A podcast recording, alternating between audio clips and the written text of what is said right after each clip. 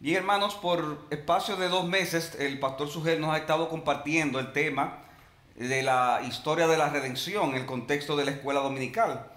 Y en las mismas, él nos ha compartido cómo hay una promesa de redención que va a través de toda la Biblia, que comienza a partir de un texto de la Biblia. ¿Dónde comienza esa historia de la redención? Esa promesa de redención. En, en Génesis capítulo 3. Y sigue a través de toda la Biblia de forma que de forma progresiva. Aunque el reino establecido en Edén fue echado a perder en la caída, fue nuevamente prometido a quién? A Abraham. Entonces vimos cómo de la descendencia de Abraham vino el pueblo de Israel, pueblo este que con todas sus leyes y sistema sacerdotal, y más adelante con el sistema de la monarquía, prefiguraban el cumplimiento de la venida del reino en la persona de Cristo. Él era el cumplimiento pleno de la simiente prometida a Abraham, lo dice Galatas 3. Y la iglesia, como es parte de esa simiente o descendencia de Abraham, e, es parte de esa simiente de Abraham. ¿Por qué? Porque hemos sido unidos a quién? Unidos a Jesucristo. Ahora bien, hermanos, eh, todas estas cosas que el pastor Suel nos ha estado compartiendo y de las cuales quedan todavía unas pocas clases pendientes, impactan de manera eh, directa el entendimiento que nosotros tenemos de toda la escritura.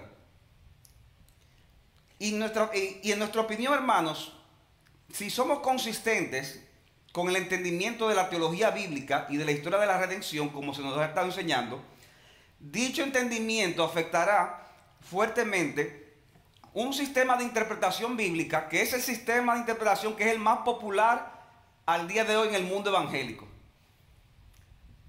Y ese sistema de, entendimiento de la escritura se llama, eh, se conoce como el dispensacionalismo. Entonces, eso es lo que vamos a estar hablando eh, en, esta, en esta clase a modo, a modo de paréntesis de la serie, el dispensacionalismo. El entendimiento que tengamos de la teología bíblica va a afectar directamente este sistema y como digo, es el sistema más popular en el mundo evangélico. Para muchos de ustedes que son de aquí de IBCJ, eh, vamos a estar hablando de cosas que a lo mejor son, suenan extrañas, cosas que, que a lo mejor nunca han oído porque están aquí. Pero a los que vienen de otras congregaciones, eh, va a ser muy conocido y hasta sorprendente tal vez el que nosotros cuestionemos algunas cosas de este sistema. De modo que cuando uno habla de este tema están los dos grupos, el que no sabe nada y el que lo sabe todo con respecto a este sistema. Y la idea esta mañana es compartir brevemente acerca de este sistema de interpretación. Cuatro cosas vamos a ver del dispensacionalismo. En primer lugar, una breve reseña histórica, algunas características esenciales. En segundo lugar, luego algunos errores fundamentales y los resultados de la expansión del dispensacionalismo. Ahí están las cuatro cosas que veremos en esta mañana. De modo que, en primer lugar, una breve reseña histórica. Hay muchas versiones acerca de dónde comienza el dispensacionalismo. Posiblemente podemos señalar que fue en el siglo XVIII en la que un jesuita de Sudamérica llamado Manuel de la Cunza escribió un libro llamado La venida del Mesías en gloria y en majestad. Y en este libro, este señor planteó algunos postulados de escatología, es decir, de la doctrina acerca de los últimos tiempos, en la que eh, sus planteamientos se parecen bastante a lo que luego desarrolló el dispensacionalismo. Este libro de la Cunza fue aceptado, traducido y publicado luego en 1826 por un predicador de mucha influencia en Inglaterra llamado Edward Irving. Eh, y por eso que a Irving se le conoce como el precursor del dispensacionalismo. De paso, también se le conoce como el precursor del movimiento carismático. Que a su vez impactó a otro hombre llamado John Nelson Darby, quien estableció algunos cambios en el sistema. Y a Nelson Darby se le conoce como el padre del dispensacionalismo tradicional. Este señor Darby era un señor que era un evangelista, viajaba a muchos lugares y, empezó a viajar y a fomentar el sistema, a popularizarlo, logrando que muchas personas aceptaran el sistema, dentro de los cuales habían dos personas a los que Darby convenció del dispensacionalismo. Y es el, evangelista D.L. Moody, que un hombre de Dios del siglo XIX, eh, muy conocido, que al, adoptar ese sistema y a ser un hombre tan popular, eh, como se dice, esparció eh, eh, ese sistema a través de sus campañas. Y en segundo lugar, a otro hombre llamado Scofield, que era un pastor de, de Dallas, congregacionalista, que luego se hizo famoso porque publicó una Biblia anotada en el año de 1909, la cual luego fue ampliada en el 1919. ¿Qué pasa? Que esta, esta obra de Scofield, la Biblia anotada de Scofield, se convirtió en la Biblia comentada de referencia de la mayoría de los cristianos en el siglo XX, ya que muchas personas vieron el beneficio que era eh, tener una Biblia y que ahí mismo abajo le diera las explicaciones. Pero ¿qué pasa? En esas explicaciones estaba ese sistema y es así como esta Biblia se hizo tan popular que en el siglo XX ya se hizo normal que la creencia de todos los evangélicos, sobre todo en Estados Unidos, de, la, mayoría, la gran mayoría de los evangélicos fuera el dispensacionalismo. Y todavía el día de hoy sigue siendo la creencia mayoritaria. Eh, luego vino la fundación del Seminario Teológico de Dallas en el 1924 por un teólogo llamado Lewis Schaeffer, que también contribuyó al avance del dispensacionalismo, así como eh, muchos otros líderes de renombre y libros, películas. ¿Quiénes llegaron a ver aquí como ladrón en la noche? Levante la mano. Esa película. Los más viejos. y, dejados atrás, eh, un poco más. ¿Quiénes habían dejado atrás? Más o menos. ¿Quiénes no han visto ninguna de esas dos películas? Qué bien. Entonces, esa es la historia del dispensacionalismo brevemente. En segundo lugar, características esenciales del sistema para poder entender eh, lo que es el dispensacionalismo. Tres características fundamentales. En primer lugar, según el dispensacionalismo, Dios se relaciona con el hombre a través de épocas o dispensaciones que son muy diferentes entre sí. Esa es la primera característica. Cada dispensación, la mayoría habla de siete dispensaciones, habla de que es un periodo de prueba en que Dios, vaga la redundancia, prueba al hombre. Y le da una revelación particular en esa dispensación, en ese tiempo, en el cual el hombre está obligado a obedecer esa revelación en ese tiempo particular. ¿Y qué pasa? Al final de esa dispensación, Dios, el, hombre falla en cumplirla, entonces la dispensación se da por terminada y comienza entonces una nueva dispensación con nuevas revelaciones en la dispensación siguiente, quedando abolido completamente lo anterior.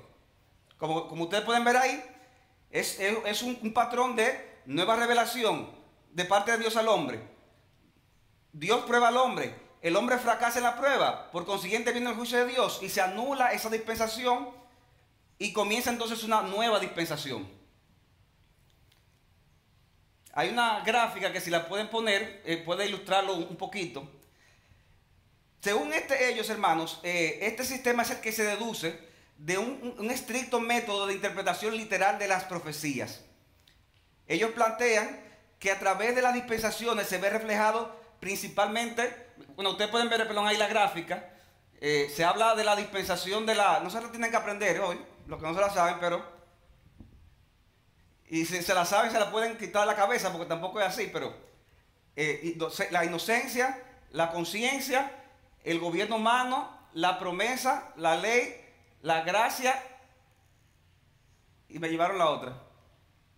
Y la restauración de Israel. Esas son las siete dispensaciones en las que ellos ven que se deduce de la Biblia a través de una interpretación literal. Ustedes ven que cada dispensación abajo hay una, una una responsabilidad del hombre, eh, el hombre falla en cumplir la responsabilidad, el juicio de Dios se termina, entonces viene una nueva dispensación.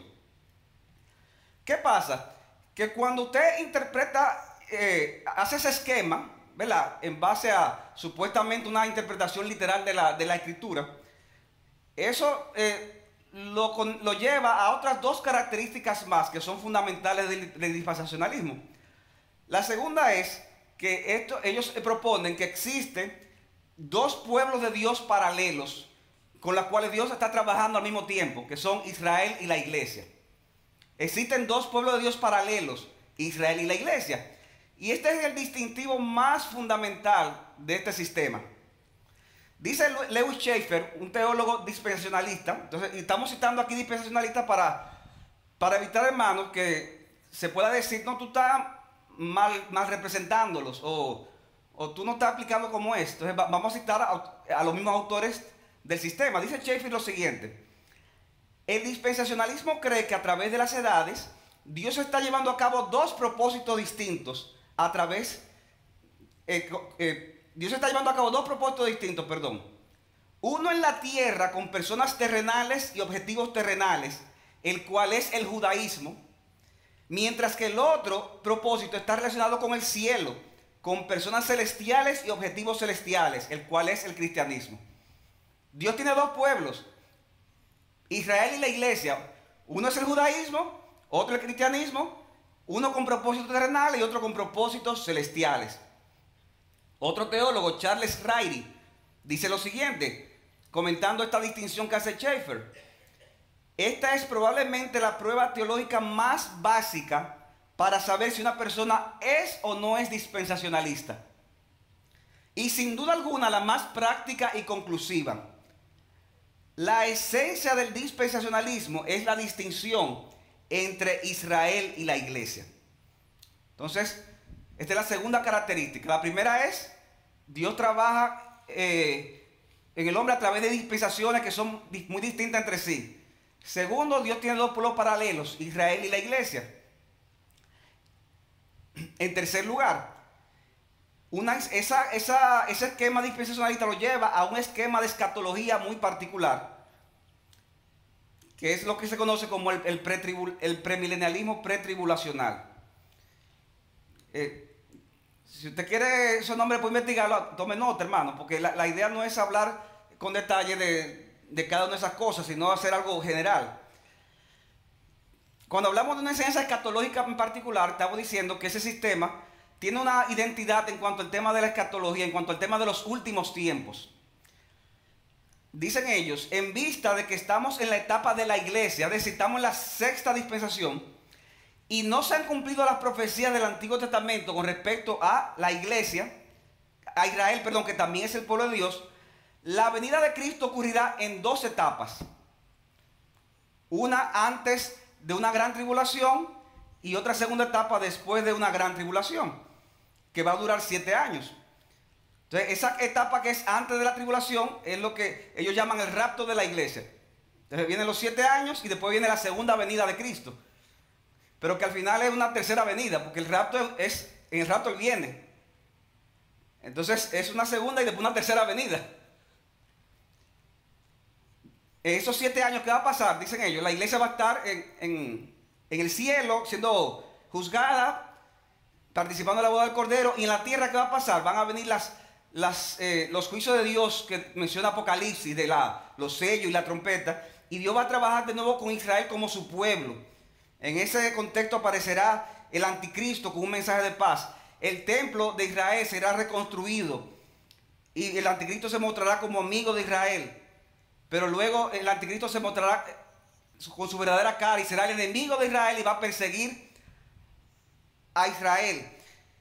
Como la iglesia va a ser raptada antes de la tribulación, esos judíos que van a ser eh, fieles a Dios son los que van a llevar a cabo la, labor del reino en esos siete años. Van a ser los misioneros y a través del mensaje de los judíos, eh, algunos gentiles se van a, eh, convertir al, mensaje de los judíos. Es más, yo estoy diciendo hasta ahora, por si acaso alguien lo, que enseña este sistema, no lo que, no lo que yo creo.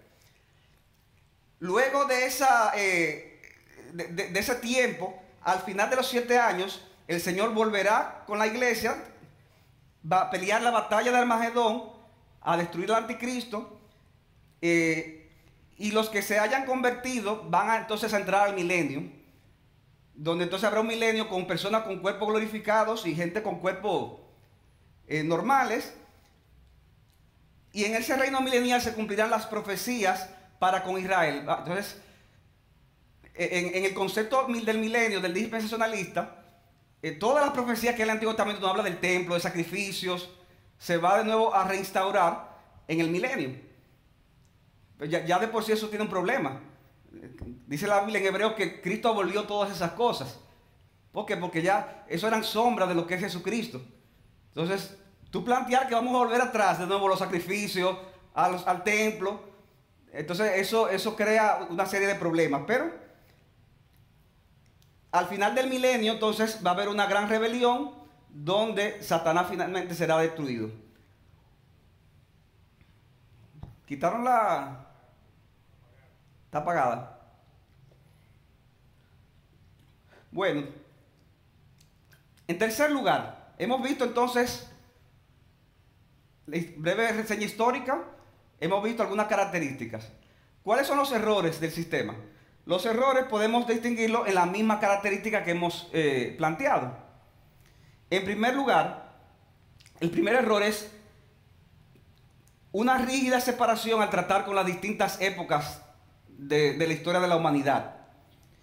Hermano, cuando usted dice que hay siete dispensaciones, o, o la que sea que digan que haya, en las que son tan distintas una de la otra, en la que hay una nueva revelación, en la que hay un periodo de prueba, en la que hay un juicio, en la que se termina la dispensación y vuelve otra, por, siete ocasiones, usted está prácticamente destruyendo la unidad orgánica de las escrituras, que establece, hermanos, que hay una sola promesa, que lo que va es eh, desarrollándose y progresando a través del tiempo, pero es la misma promesa. Es como que usted coja una semilla en la tierra y esa semilla comienza a germinar hasta que se haga un árbol. Si usted ve la semilla, usted ve el árbol, se va, se va a ver muy diferente, ¿verdad que sí? Pero al final es la misma cosa. La semilla y el árbol es la misma cosa. Ahora se ve completamente diferente. Entonces lo, mismo pasa con esa promesa de la redención. comenzó como una semilla en Génesis y termina con un árbol en Apocalipsis. Pero es la misma promesa. El tema central de la, la profecía del Antiguo Testamento es el Evangelio de Jesucristo. Yo voy a repetir eso. El tema central de las profecías del Antiguo Testamento no es Israel en el futuro, es Jesucristo y el Evangelio. Jesucristo y el Evangelio. Ese Evangelio que fue prometido a Adán y Eva en Génesis 3.15 y que luego encuentra una expresión progresiva en los distintos pactos que Dios ha hecho con su pueblo a lo largo de la historia de la iglesia, de la, de la historia de la redención.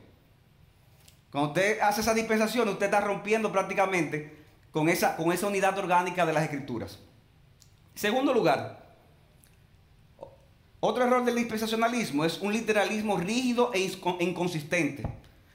Cuando hace esa separación tan radical entre Israel y la iglesia. Un literalismo rígido e inconsistente al plantear la separación radical de Israel y la iglesia. Déjenme decirle esto, hermanos. Qué pena que hubo que apagar las pantallas. En la historia de la iglesia nunca hubo duda de que las profecías del Antiguo Testamento concernientes a Israel se cumplieran en la, iglesia hasta que llegó el dispensacionalismo. Por eso dice Schaeffer, que fue uno de los que le dio forma al dispensacionalismo. Dice él, la teología protestante ha enseñado generalmente que todas las promesas del reino y aún el gran pacto davídico se han cumplido en y a través de la iglesia. En y a través de la iglesia. Entonces el dispensacionalista muchas veces nos acusa de que el problema es que a ustedes les gusta alegorizar la Biblia. Porque si tú estás leyendo el Antiguo Testamento y te dice que hay una promesa y te dice Israel, ¿a quién tú tienes que aplicarla? A Israel. Si tú quieres, me, pone a la iglesia, tú entonces estás alegorizando la Biblia. Pero eso no es así. Nosotros cuando leemos la Biblia debemos de leerla, hermanos. ¿Ustedes saben en base a cuál método? En base al método que tiene que ver con la intención divina. Lo importante es cuál fue la intención divina cuando nos dejó este pasaje del Antiguo Testamento, esta profecía aquí, este texto allá. Es la intención divina lo que debemos de buscar. ¿Y cuál fue la intención divina que Dios tuvo con esas profecías del Antiguo Testamento? El Nuevo Testamento claramente dice cuál fue, cuál fue esa intención divina. Esa intención divina fue que, aunque esas promesas en muchos casos tuvieron cumplimiento parcial con Israel, ese cumplimiento era solamente una sombra, un anticipo del cumplimiento pleno y total de dichas promesas en la persona de Jesucristo. Hermanos, Cristo es el verdadero Israel. Las promesas del Antiguo Testamento se cumplen en Jesucristo. Yo recuerdo que a veces me daba brega cuando uno leía textos, por ejemplo, en Mateo capítulo 1 o capítulo 2, cuando decía que Jesús, recuerda cuando José y María se llevan a Jesucristo a Egipto y dice que de nuevo volvieron otra vez a Israel. Dice, para que se cumpliera la escritura que decía, de Egipto llamé a mi hijo. Es un texto que está en Oseas. Pero cuando usted va al libro de Oseas, ¿usted sabe de quién está hablando? ¿De quién está hablando? En primera instancia, de Israel. Entonces, ese texto en Oseas habla de cuando Dios llamó a Israel de Egipto para que saliera a la tierra prometida. Sin embargo, Mateo, inspirado por el Espíritu Santo, dice que cuando Cristo salió de Egipto para volver otra vez a Israel, dice, ahí se cumplió esa profecía de Oseas. ¿Qué quiere decir eso, hermanos? Que eso que sucedió con Israel, de que salió de la tierra de Egipto, era un anticipo, una, una promesa, un cumplimiento parcial del cumplimiento pleno y total que esa profecía iba a tener que era que Jesucristo iba a salir de Egipto, porque y Jesucristo es el verdadero Israel. ¿Se entiende o no se entiende? Porque si no, hermanos, entonces o Mateo se equivocó o estamos en grave problema. Dice Romanos capítulo 9, versículo 6.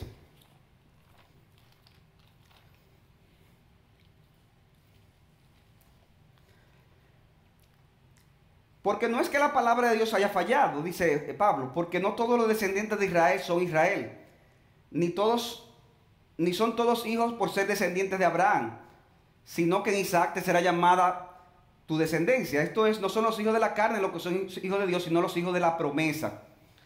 ¿Qué está diciendo eh, Pablo aquí? Que aún los israelitas en el Antiguo Testamento, no todos los israelitas eran israelitas. ¿Por qué? Porque había un verdadero Israel dentro de Israel. ¿Quiénes? Los de la promesa, los, que verdaderamente temían a Dios. Dice Romanos capítulo 2, versículo 26. Por tanto, si el incircunciso cumple los requisitos de la ley, no se considerará su incircuncisión como circuncisión. Versículo 28. Porque no es judío el que lo es exteriormente, ni la circuncisión es la externa en la carne sino que es judío el que lo es interiormente y la incircuncisión es la del corazón. ¿Qué dice Pablo aquí? ¿Quién es el que es verdaderamente judío? ¿El que lo es qué? Interiormente. Pero si leemos el versículo que leímos anteriormente, 26, está diciendo, si el incircunciso cumple los requisitos de la ley, no se considera circunciso. En otras palabras, el gentil que cumple la ley de Dios puede ser considerado qué? ¿Eh? Judío, circunciso. ¿Por qué? Porque lo importante es lo del corazón, dice el apóstol eh, Pablo. pero tú me dices ahorita que es Jesucristo verdadero Israel. Sí, Jesucristo. Pero dice Pablo que nosotros hemos sido unidos a Cristo. Entonces, si Cristo es el verdadero Israel y nosotros somos, somos parte de Cristo, entonces, ¿qué pasa como consecuencia? Nosotros somos parte del verdadero Israel. Nosotros los cristianos, que seamos dominicanos, podemos llamarnos judíos. En el sentido espiritual, que es el que vale, dice Pablo. Si tú eres incircunciso, pero cumple la ley, tú te consideras una persona circuncidada. Porque la circuncisión que vale es la del, la del corazón. Romanos 4:9. ¿Es pues esta bendición solo para los circuncisos o también para los incircuncisos? Porque decimos, Abraham le fue con, la fe le fue contada por justicia. Versículo 10. Entonces, ¿cómo le fue contada? ¿Siendo circunciso o incircunciso? No siendo circunciso, sino siendo incircunciso. Versículo 11. Y recibió la señal de la circuncisión como sello de la justicia de la fe que tenía mientras aún era incircunciso, para que fuera padre de todos los que creen sin ser circuncidados a fin de que la justicia también a ellos le fuera imputada y padre de la circuncisión. En otras palabras, ¿qué está diciendo el texto? Los judíos decían en la época de Cristo, nosotros tenemos a quién por padre. Nosotros tenemos a Abraham por padre. Pero ¿qué dice Pablo aquí? Abraham recibió esa promesa siendo que incircunciso. De manera que, y, Cristo dice, ustedes, si, si verdaderamente Abraham fuera su padre, ustedes no me odiarían. ¿Qué está diciendo? que Abraham es el papá de los que verdaderamente están unidos a Cristo. Sean judíos o sean gentiles. Porque Cristo mismo le dijo a los judíos, ustedes no son hijos de Abraham. porque ustedes me odian. A pesar de que eh, desde el punto de vista étnico sí lo eran. Efesios capítulo 2, versículo 11.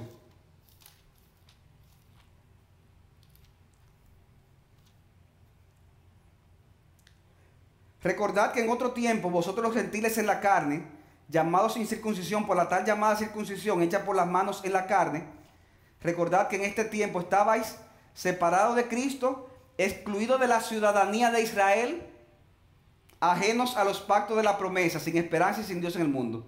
Pero ahora en Cristo, vosotros que estabais lejos, ahora habéis eh, sido acercados. Porque Él, dice versículo 14, de ambos pueblos hizo uno, derribando la pared intermedia, y de los dos hizo un nuevo hombre. Hermano, ¿cuál es el énfasis que quiere hacer Pablo aquí? El contraste. Antes ustedes los gentiles estaban lejos de qué? De la ciudadanía de dónde? De Israel. Entonces, ¿cuál es la consecuencia ahora? ¿Cuál, es, qué, está implícito ahí? Ahora, ¿qué, ¿qué son ustedes? Ustedes antes no eran ciudadanos americanos, pero la cosa cambió. ¿Qué son ahora? Ahora son ciudadanos americanos. ¿Qué está diciendo Pablo?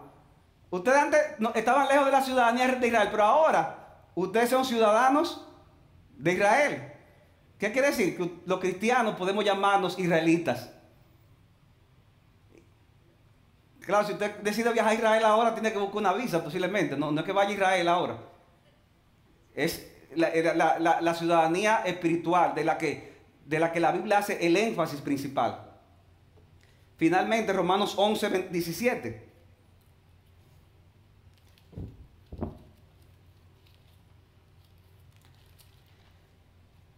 Dice Pablo. Pablo compara el pueblo de Israel con un árbol. El pueblo de Israel en el antiguo pacto. Y dice, versículo 17, que si alguna de las ramas fueron desgajadas y tú siendo un olivo silvestre fuiste injertado en ellas y participante de ellas de las ricas aves de la raíz del olivo, no seas arrogante con las ramas, sino recuerda que tú no eres el que la sustenta, sino que la raíz te sustenta a ti. En otras palabras, Israel es como un árbol de olivo con ramas. Ahora, ¿qué sucedió en lo largo de la historia de la redención? Que en esas ramas, habían ramas que eran buenas y ramas que eran malas. O sea, judíos que eran judíos que creían de corazón y judíos que no creían de corazón. ¿Qué hizo Dios? Dios quitó las ramas malas, las que no creían, pero no solamente eso, no solamente fue que quitó las malas y dejó nada más las buenas, sino que injertó a ese árbol, injertó ramas silvestres. ¿Quiénes son esas ramas silvestres que, eh, que Dios injertó en ese árbol? ¿Quiénes? Nosotros. Nosotros. Pero hermanos, ¿qué, ¿cuál es la idea del, texto? Es el mismo árbol. Es el mismo árbol, con la diferencia de que el Antiguo Testamento era un árbol con rama buena y rama mala. En el nuevo pacto fueron quitadas las ramas malas, se quedaron las ramas buenas, los judíos creyentes, pero se introdujeron las ramas silvestres, que somos nosotros, pero al final es el mismo árbol, es el mismo pueblo. El pueblo de Dios del Antiguo Testamento, Israel, es el mismo pueblo de Dios del Nuevo Testamento, la iglesia, con características muy diferentes, pero es el mismo pueblo. ¿Se entendió o no se entendió? Levante la mano, ¿quién entendieron lo que acabo de decir? Ok, yo no vi que... Pastor Leto, ¿usted no entendió? Si, si no entendió, hay problema. Yo me fajé para que tú estuvieras... Ah, ok, no voy a repetir eso. Hermano, lean Jeremías 31, 31. Dice Jeremías 31, 31. Para algunas personas que son diversas y que no, nunca han estado en otro sitio, pero ya eso está tan claro, ¿para qué, ¿para qué enfatizarlo tanto? Para gente que viene de otro contexto, esto, esto puede ser una revolución en la cabeza. Dice, he aquí vienen días, declara el Señor, en que haré un nuevo pacto con quién? Con la casa de Israel y con la casa de Judá. Es decir, con la casa de Israel o con la casa de Judá es que yo voy a hacer ese pacto. ¿Qué diría un dispensacionalista? Tú ves, eso es con, el Israel físico. Sin embargo, si usted lee 1 Corintios 11, 23, Cristo dice, ese nuevo pacto es que yo he hecho con ustedes. ¿Pero con quiénes son ustedes? Los judíos, no con la iglesia. Y por eso es que se instituye la Santa Cena. ¿Como recordatorio de qué? De ese nuevo pacto que yo hice con ustedes. ¿Por qué? Porque la casa de la casa de Judá es representada plenamente por quién? Por Cristo. Y como nosotros somos parte de Cristo, entonces nosotros somos esa casa de Israel y esa casa de Judá. De modo que no es alegorizando, hermanos. Es interpretando los textos de acuerdo a la intención divina. Y la, en la intención divina, Israel, el Israel del Antiguo Testamento es la iglesia del Nuevo Testamento. Porque lo dicen los autores del Nuevo Testamento. ¿Usted a quién usted le va a creer? Yo prefiero creerle a los autores del Nuevo Testamento. No a los teólogos ni de al día de hoy. Yo tenía una gráfica muy bonita ahí, pero se la debo. Finalmente, la última crítica es que el dispensacionalismo, con ese esa rígida separación que hace de Israel y la iglesia, lo, lleva a una escatología muy particular. Y es lo que decíamos ahorita de esa, esa división de la venida de Cristo en dos etapas. Eh, una antes de la tribulación y otra después de la tribulación. Y, para algunas personas, hermanos, que se han convertido en iglesias evangélicas eh, fuera de aquí, o aquí hace mucho tiempo, muchísimo tiempo, cuando oyen a lo mejor estas cosas se sorprenden. ¿Por qué? Porque la mayoría de los cristianos, ha sido mi experiencia, cuando oyen una postura diferente se sorprenden porque ellos creen que lo normal, que una persona que sea verdadero cristiano, claro que tiene que creer en el rapto de la iglesia, pero ¿cómo va a ser? Pero en el rapto de la iglesia, como lo enseñan ellos, separados por siete años de la vida de Cristo. Y hasta preguntan, pero ven acá, ustedes serán una secta. ¿Se estará hablando herejías en esa iglesia? Y la verdad, hermanos, es que esa idea de separar la vida de Cristo en dos partes, con siete años por el medio, es una idea que no existía en la iglesia hasta el siglo XVIII, hasta, hasta finales del siglo XVIII. Toda la iglesia siempre creyó en que el rapto de la iglesia es un solo evento junto con la venida de Cristo. Junto con la venida de Cristo. Por eso es que dice un, escritor dispensacionalista que cuando ellos, dice, cuando yo voy a los comentarios de, de los hombres del pasado, dice, son muy pocos los que son confiables. Porque casi todos ellos espiritualizan las predicciones de los profetas del Antiguo Testamento y confunden Israel con la iglesia. Por consiguiente, sus interpretaciones no tienen valor. Porque si eso, si eso es nuevo, entonces todo lo que está para atrás del siglo XIX, entonces está equivocado. Entonces, eh, a esa conclusión que ellos mismos lo reconocen. Y por eso este autor dice que a Dios no le plació iluminar, iluminarlos a ellos, sino a nosotros en el siglo XX y siglo XXI. Pero hermano, ese no es el esquema bíblico. La Biblia habla del rapto de la iglesia como un evento que está concadenado con la segunda venida de Jesucristo. Dice segunda Tesalonicense, vamos allá, capítulo 2.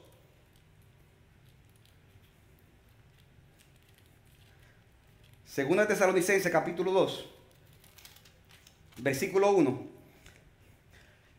¿Qué dice ese texto? Estoy leyendo de la versión de las Américas. Pero con respecto a la venida de nuestro Señor Jesucristo, ¿a cuál venida? A la segunda venida, ¿verdad? ¿Y qué dice ahora Pablo? ¿Y qué? Y nuestra reunión con Él, ¿qué es nuestra reunión con Él? El rapto de la iglesia, ¿verdad? Entonces, ¿qué dice Pablo? Con respecto a la venida de Cristo y nuestra reunión con Él, es decir, ese evento que va a suceder, al mismo tiempo, no queremos, hermanos, que seáis sacudidos fácilmente vuestro modo de pensar, ni os alarméis, ni por espíritu, ni por palabra, ni por carta, como si fuera nuestra. En el sentido de que el día del Señor ha llegado. ¿Qué es el día del Señor? Algunos piensan, dicen, ah, es el día de los juicios que van a venir ante la tribulación, hermano. El día del Señor, ya Pablo lo dijo en el versículo 1. El día del Señor es el día de la venida de Cristo y nuestra reunión con Él. El texto se interpreta solo. El texto se interpreta en su contexto. Entonces, con respecto a esa venida del Señor, ese día de la venida del Señor, algunos en Tesalónica decían, ha, llegado. Pero dice Pablo, no se engañen, porque no vendrá sin que antes venga la apostasía y sea revelado el hijo del pecado, el hombre del pecado, el hijo de perdición. En otras palabras, antes de que venga la venida de Cristo, tiene que darse esa manifestación del hombre de pecado. independientemente de lo que signifique. Esto no es el tema hoy. Pero ¿qué dice Pablo? La venida de Cristo y nuestra reunión con Él va a suceder antes o después del hombre del pecado. Después. Si, usted, hermano, leyera ese texto sin tener esquemas en su cabeza, e, esa es la conclusión del texto. Eso no es. El problema es cuando usted viene ya con el esquema eh, dispensacionalista en su cabeza, entonces tiene que ver cómo esos textos hacen que para que le cuadren. De modo, hermanos, que por estas razones eh, es que nosotros rechazamos este sistema conocido como el dispensacionalismo. Como yo he dicho, este es el sistema que se cree en la mayoría de las iglesias. Algunas de esas iglesias son muy buenas, no, estamos con eso eh, eh, juzgando la, fe ni la, ni la fidelidad de esas iglesias. Aquí estamos simplemente trayendo una enseñanza que entendemos que es errónea y haciendo una crítica eh, constructiva la enseñanza. No estamos criticando a personas.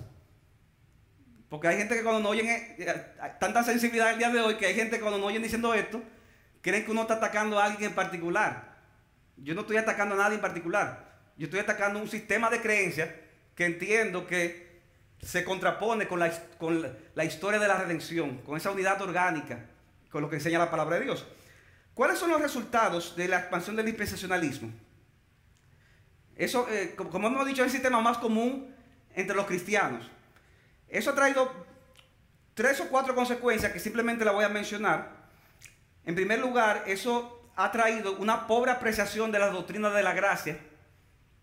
Una pobre apreciación de la doctrina de la gracia. ¿Por qué, hermanos? Porque en la doctrina de la gracia nosotros que decimos que Dios es soberano, ¿no es así? Y que al final la voluntad de Dios se va a cumplir, Dios es el vencedor. Pero en la forma en que se explica el dispensacionalismo por muchos de ellos, cada dispensación termina como? ¿En un qué? En un fracaso.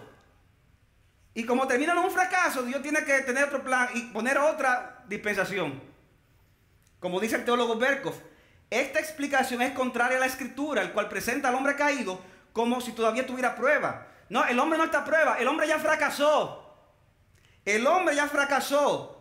Es totalmente incapaz de obedecer a Dios, pero eh, depende por completo de la gracia de Dios. Y como depende de la gracia de Dios, hermanos, Dios no va a fracasar. Dios va a vencer porque su plan siempre se cumplirá. Suponer que todavía, que todavía el hombre está a prueba es una falacia popular que hiere las doctrinas de la gracia. Otra eh, consecuencia del desarrollo del dispensacionalismo es un avance en algunos círculos del antinomianismo. Es decir, cuando decimos antinomianismo es esa, esa idea de que el cristiano no está sujeto a la ley, de que no debe de obedecer eh, eh, la ley de Dios.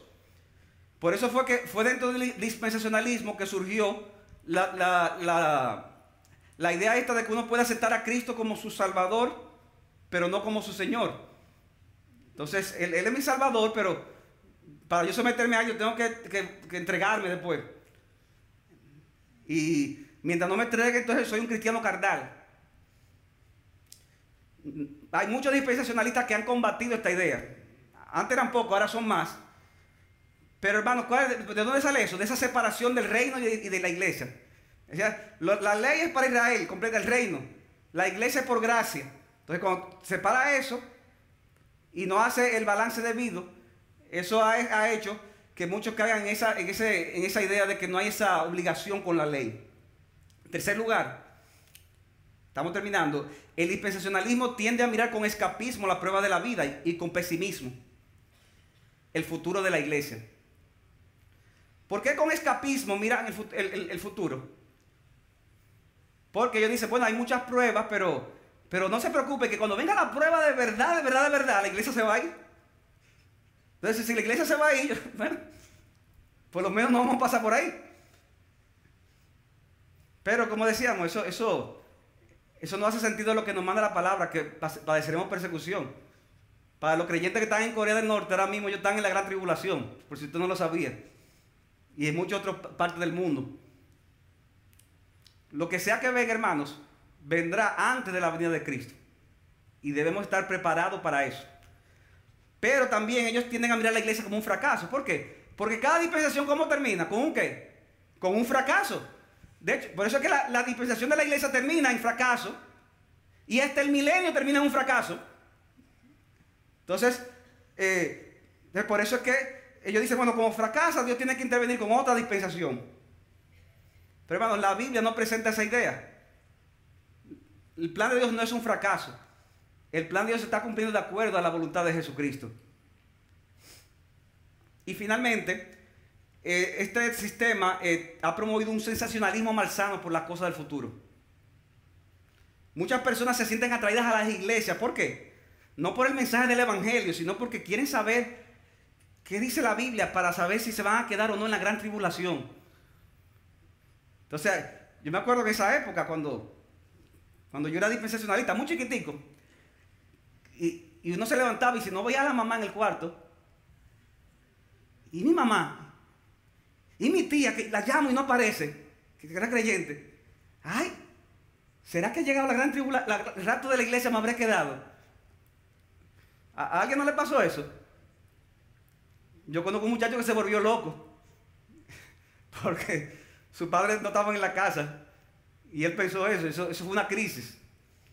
Entonces hay ese sensacionalismo con respecto a, cuidado si te queda en la gran tribulación. Y si te queda, no te dejes sellar. Y por eso hay películas que hablan de cómo un cristiano, una gente que quería que era cristiano y no lo era, si te queda en la gran tribulación, que tú debes hacer? Hay películas que se han hecho para los que se queden en la gran tribulación. O sea que ya ustedes saben por dónde que va la cosa. Sin embargo, hermanos, ese no es el énfasis de la palabra. El énfasis de la palabra es cree en el Señor Jesucristo y serás salvo. Y si no crees en Jesucristo, te vas a condenar, independientemente de lo que suceda. Bien, hermanos, con esto, eh, eh, básicamente este tema del material del dispensacionalismo. Yo quiero concluir con dos eh, ideas finales. En primer lugar, al hablar de este tema, recordemos que entre los dispensacionalistas han habido y hay creyentes en Cristo que son dignos de nuestro respeto. Dentro de los dispensacionalistas han habido y hay creyentes que son dignos de nuestro respeto. Es muy fácil para uno ahora. Oye, pero eso sí está tan claro. ¿Y cómo que tú no lo, otro no lo ves? Bueno, hermanos, Dios tiene diferentes formas de obrar y de iluminar a cada uno. Lo importante es, hermanos, que recordemos que dentro de los dispensacionalistas hay hombres de Dios que son dignos de nuestro respeto. Y aunque tengamos una diferencia en este aspecto, no por eso nos vamos a separar de ellos. Nosotros debemos diferenciar lo que son doctrinas de lo que, son, de lo que es la comunión entre hermanos, de lo que es el respeto mutuo y de lo que es el aprecio. Entonces debemos de tener cuidado y, no hacer esa, eh, no, confundir la, idea con la persona. Que darle gracias a Dios porque eh, muchos de ellos inclusive han combatido algunas de estas, eh, tendencias que hemos visto. Pero en segundo lugar, con esto concluyo, si estás convencido, hermano, de que las cosas que hemos hablado son así, si estás convencido que de las cosas que hemos hablado son así, levanten la mano quienes están convencidos que las cosas que yo he dicho son así. En general, casi todos. Pastor, ¿no levanto?